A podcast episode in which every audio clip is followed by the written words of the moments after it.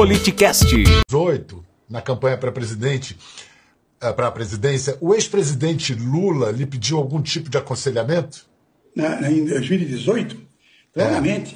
É. Em 2018, na campanha, quando o Lula uh, tinha organizado o Ciro Gomes como presidente e o Haddad como vice-presidente, os dois foram ao meu escritório.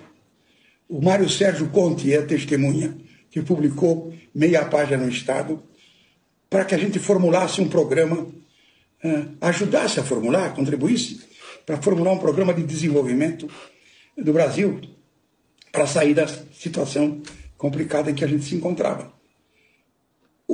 Eu acho o seguinte: no fundo, se eles não tivessem traído o Ciro, o Ciro teria sido eleito. Eu não, eu não tenho nenhuma dúvida sobre isso. O Lula apresentou a chapa e depois. Não, o que eu acho é o seguinte: no, no, no final, a, o, o PT não teve a grandeza de ser o segundo na chapa. Eu, acho que no fim ficou uma espécie de uh, dificuldade de dizer: bom, mas se eu entrego para o Ciro o poder, eu nunca mais volto para o poder, não estarei mais. Então, sabe Deus como é que funciona a cabeça das pessoas.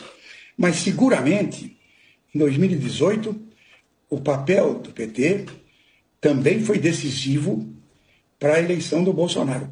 Por quê? Porque o PT era o tumor de fixação contra o qual o Bolsonaro se atacava.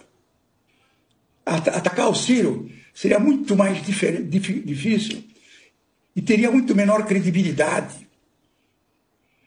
Porque o Ciro estava, né, passou incólume pela Lava Jato. Siga nosso Instagram e saiba na frente quem irá participar da conversa. Arroba